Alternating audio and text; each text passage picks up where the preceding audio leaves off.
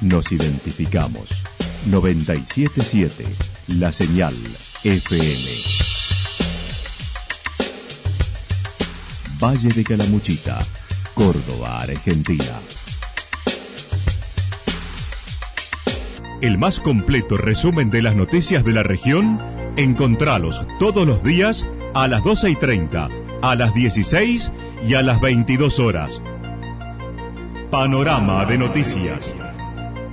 Por la 977, la señal FM nos identifica también con las noticias.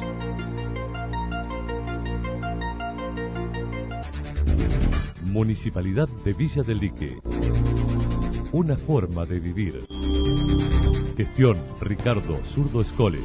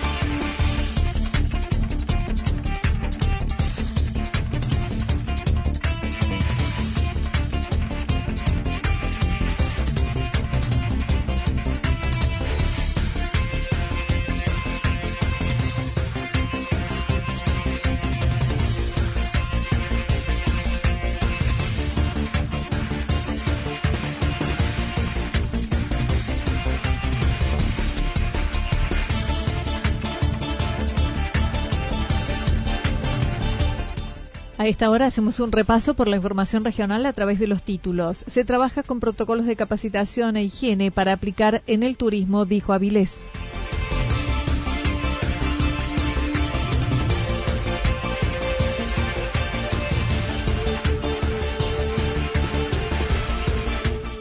Donar sangre también en épocas de coronavirus.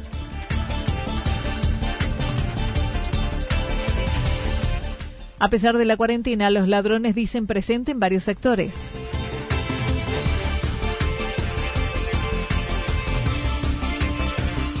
Feliz Día del Trabajador al personal de la salud como los enfermeros.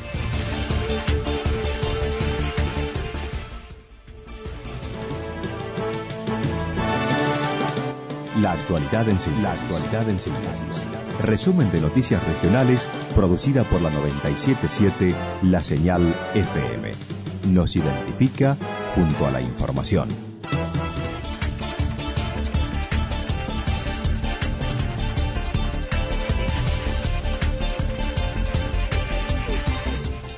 Se trabaja con protocolos de capacitación e higiene para aplicar en el turismo, dijo Avilés desde la agencia Córdoba Turismo. La principal actividad de la región junto a otras de la provincia estará suspendida sin precisiones aún y que afecta a unos 130.000 cordobeses que directamente viven de la actividad turística. El presidente de la agencia Córdoba Turismo mencionó este parate además está causando mucho daño económico. Pero esto también lleva, bien plantear, que el turismo, dentro de lo que son eh, los conceptos económicos tanto en la provincia como en la nación, y más en nuestra provincia que es tan importante y que depende tanta gente de, trabajar de esta herramienta, de esta, de tenemos más de 130 mil cordobeses que, viven del turismo. Obviamente que somos eh, los más impactados, primero porque las primeras restricciones ambulatorias, después el dictado de la cuarentena y todo este proceso que no tiene una, no se puede visibilizar cuando recuperemos el territorio, hace también en que estemos todos en una posición de mucha incertidumbre. Con reuniones nacionales, el gobierno logró incorporar unos 40 millones de dólares para el área de turismo que se volcarán al sector, con programas que se están desarrollando. Que necesitamos un paquete de, leyes específicas para el sector del turismo, lo que hace a economía, y hemos logrado que el ministro Lame obtenga un fondo del Banco BID de 32 millones de dólares, más 8 millones de dólares si se van a sumar de su secretaría, estamos hablando de 40 millones de dólares específicos para el turismo. En esta primera fase sostener los puestos de trabajo, pero estamos trabajando para que esa plata que ya la tenemos en un concepto de, utilización. Esta, eh, esta semana vamos a tratar de hacerlo operativo con los ministros para reglamentarlo y también para que sea algo que, que sea no burocrático, que sea accesible y va a tener como un contexto de un mix ¿no? entre créditos y, también lo que hace a, situaciones de no devolución de dinero, que tiene que ver con subsidios.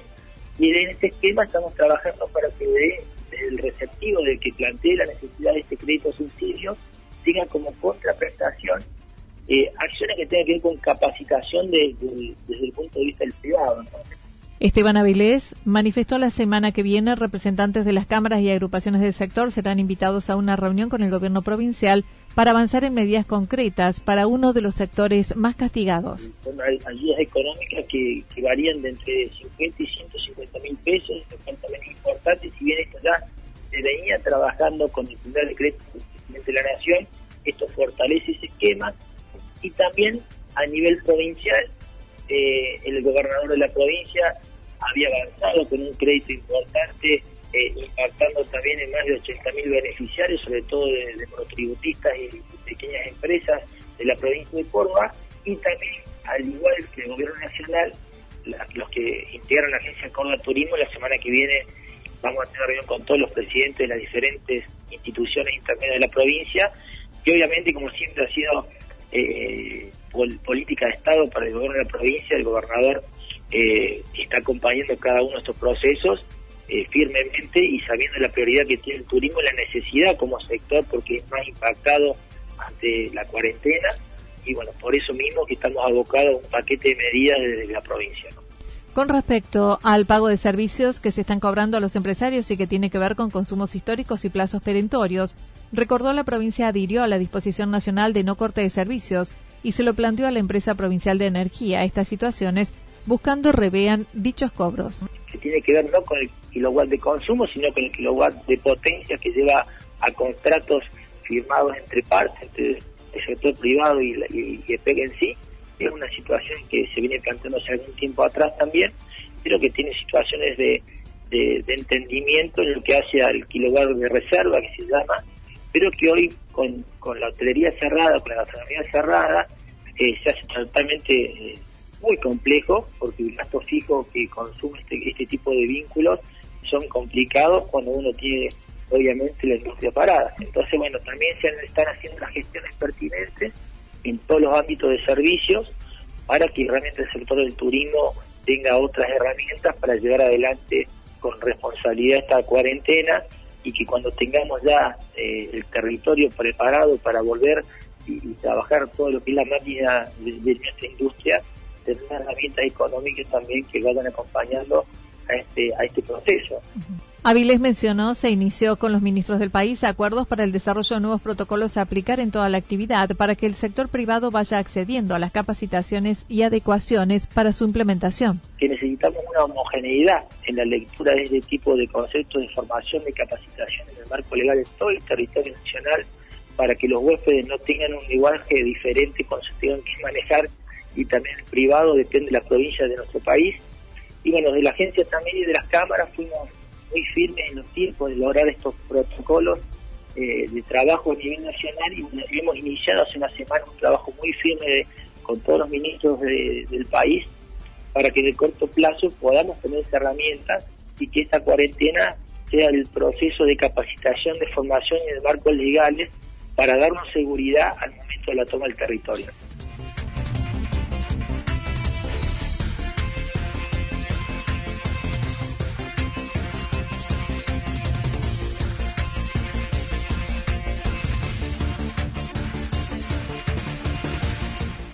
Donar sangre también en épocas de coronavirus. Con la pandemia se produjo un desabastecimiento de los bancos de sangre de todo el país. El del Hospital Regional no fue la excepción, tal como lo señaló una de las responsables del servicio. Eh, nos hemos guardado todos en nuestras casas cumpliendo con, lo que se nos ha pedido para, para cuidar nuestra salud. Entonces hemos tenido que adaptar eh, todo el sistema de salud eh, a lo nuevo que tenemos con esta pandemia y en caso de los donantes, bueno, hemos, nos hemos este, encontrado con que hubo un gran desabastecimiento en todo el país, no solamente en Córdoba. Y bueno, se ha estado trabajando en esto y con muy buenos resultados, eh, porque la, digamos, la donación de sangre en la provincia de Córdoba se ha estabilizado en estos últimos días. Así que es un logro, un esfuerzo de todos, no solamente de los que trabajamos en, en salud, porque el esfuerzo es de las personas que confían en que se los está cuidando. Si bien se pudo revertir la situación con una amplia campaña de difusión y protocolos especiales para brindar más tranquilidad a los que asisten a donar, también se incrementó el trabajo en redes con todos los bancos del país, dijo Andrea Vicondo. Vemos los resultados, las, personas se han recuperado y es un alivio al alma muy grande. Eh, lo que va en el mes de, abril hasta el viernes pasado, eh, se presentaron 31 donantes, de los cuales el 50% fueron voluntarios. Los demás donantes son por un paciente que han venido, que está internado, una cesárea, una cirugía. Eh, ha habido muy buena respuesta de la ciudad de Santa Rosa y ese es, eh, es un encanto ver eh, la amabilidad de la gente, cómo ha respuesto y, y sobre todo se siguen sumando. Eso es lo importante. Se siguen sumando donantes, no, se, no se termina esta campaña se, lo, se les va dando turnos eh, para que no estén expuestos, digamos, en, aglomeración de personas, como trabajamos antes, vení cuando quieras, eh, eh, se empieza a atender y se termina hasta el último donante. Bueno, ahora no, tenemos que modificar eso, lo hacemos con turnos. Los que quieran donar deben solicitar turno al 426-683 en la opción mesa de entradas y cumplir con una serie de requisitos simples como un desayuno libre de grasas y que sean entre 18 y 60 años, asistiendo con DNI. Sí, el turno se saca ah, em, llamando al teléfono 426-683 en la opción mesa de entrada. Eh, ahí le van a ofrecer días y los horarios que están disponibles eh, si en algún momento el donante no puede asistir por alguna razón, 24 horas antes llama y cancela el turno para poder liberar ese turno y que haya otra persona que pueda eh, donar. Y obviamente todos tenemos que ir con barbijos, eh, no tener síntomas febriles y eso es lo principal. el desayuno es libre de grasas, o sea, nada de lácteos ni fiambres, que es eso a veces la gente está eh, acostumbrada a consumir en época de vacaciones. Edades de, los 18 a los 60, 65 años, em, con el DNI tienen que concurrir, eso es eso es así, y entre 55 kilos el promedio,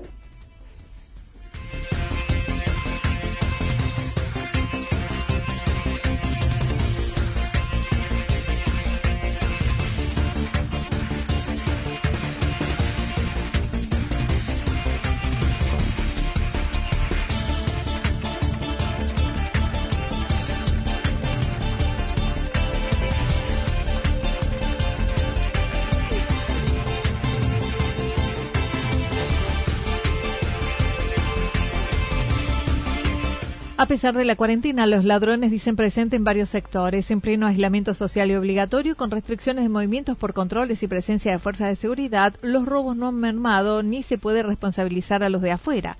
Marcela Quiñones, vecina de la denominada tercera sección de Villa Yacanto, comentó los ladrones ingresaron a algunas viviendas de esa localidad. Eh, siempre se dijo que podía ser gente de afuera, gente de Córdoba, de Santa Rosa, de Santa Mónica, que venía entrando al pueblo, que eran de paso. Pero bueno, ahora está cerrado el pueblo, estamos todos controlados y los delitos siguen eh, apareciendo. Y jamás eh, se aparece un culpable, jamás dicen, bueno, desde parte de la policía apareció, no sé, la moto guadaña del señor tal. Entonces eh, nos dio mucha impotencia porque esta casa se la robó en febrero y ahora se la vuelve a entrar a robar. Y así tenemos varios vecinos acá que han pasado. Entonces, ante la, falta de respuesta, nosotros preguntamos, o sea... Desde herramientas de trabajo las menos, pasando por vajillas, garrafas, bebidas alcohólicas y bolsas de cemento, entre otros elementos que intentaron robar. O sea, me parece que hay entidades que deberían hacer este trabajo y controlar y asegurarle de que mientras dure esta pandemia, la gente que está afuera esté tranquila de que su casa va a estar resguardada. ¿Cómo se fueron sucediendo los hechos desde ese febrero a hoy, ¿cierto? ¿Cómo les fueron robando? Sí, sí, sí, tal cual, porque en febrero, bueno, tuvimos el caso de unos chicos que les robaron la moto del jardín de su casa. O sea, no es una casa que tiene tranquera, tiene su tejido como corresponde, le robaron la moto, la cual nunca apareció. Después eh, otros vecinos más abajo les entraron y les robaron, les reventaron una ventana y les robaron todo bebida alcohólica, nada más que bebidas alcohólicas. La última violentada fue una vivienda estilo alpina de la tercera sección ingresando por el balcón y luego robaron los elementos por la ventana de la planta baja, por lo que al detectarlo llamaron a la policía y luego hicieron la denuncia correspondiente. Pero bueno, llamamos a la policía, se hicieron la, la denuncia, el, dueño de la casa desde, su lugar de residencia está haciendo también su denuncia y todo, pero bueno, a la espera de que alguien tome cartas en el asunto. O sea, porque estamos medio como que entre, entre la, digamos, entre comillas, todo el tema de la, del coronavirus y la pandemia, encima nos tenemos que estar cuidando de, de que si nos descuidamos nos están abriendo las casas.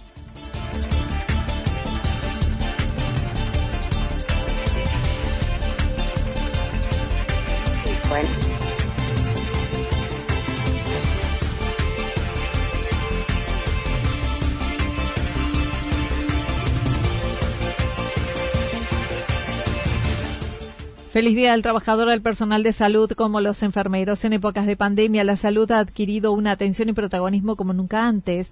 El personal de salud en su totalidad ha recibido el reconocimiento de la solidaridad de la sociedad por la entrega y la labor.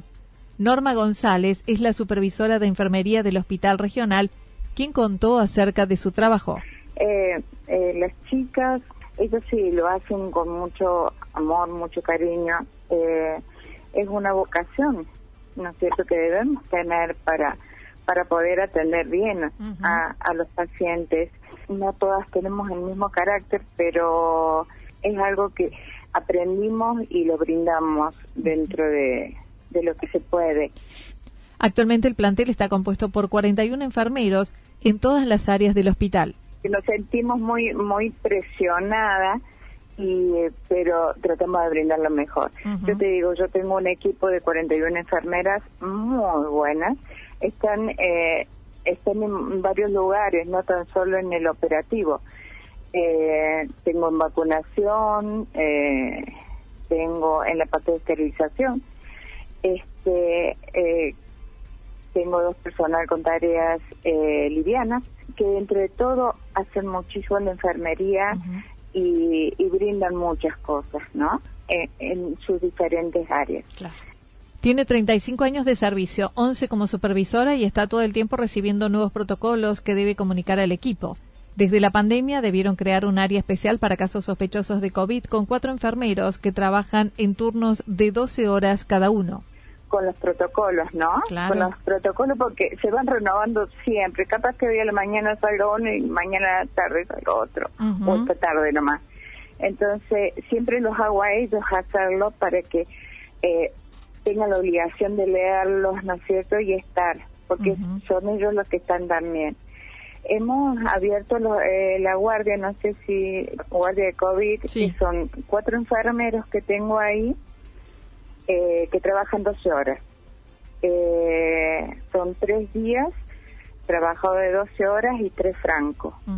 Este le quedo debiendo horas porque están trabajando más de lo que corresponde. Pero bueno, esto lo hemos hablado con ellos y, y después eh, tendrán su su devolución en franco como ellos me quieran Mucha gente se ha acercado a colaborar con el nosocomio llevando desde máscaras, barbijos y hasta enfermeras jubiladas que cosen batas con sábanas que ya no se usan.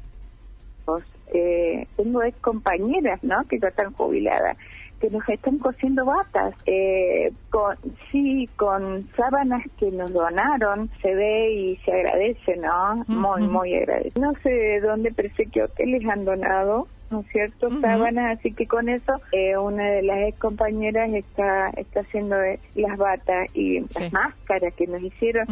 eh, estos chicos que han estado trabajando, el único que se me viene a la mente el chico Oviedo, eso es lo que muy, muy agradecidos estamos. En ellos, nuestro reconocimiento a todos los que realizan su labor en este Día del Trabajador.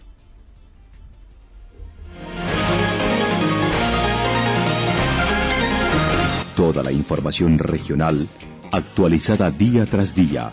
Usted puede repasarla durante toda la jornada en www.fm977.com.ar La señal FM nos identifica también en Internet.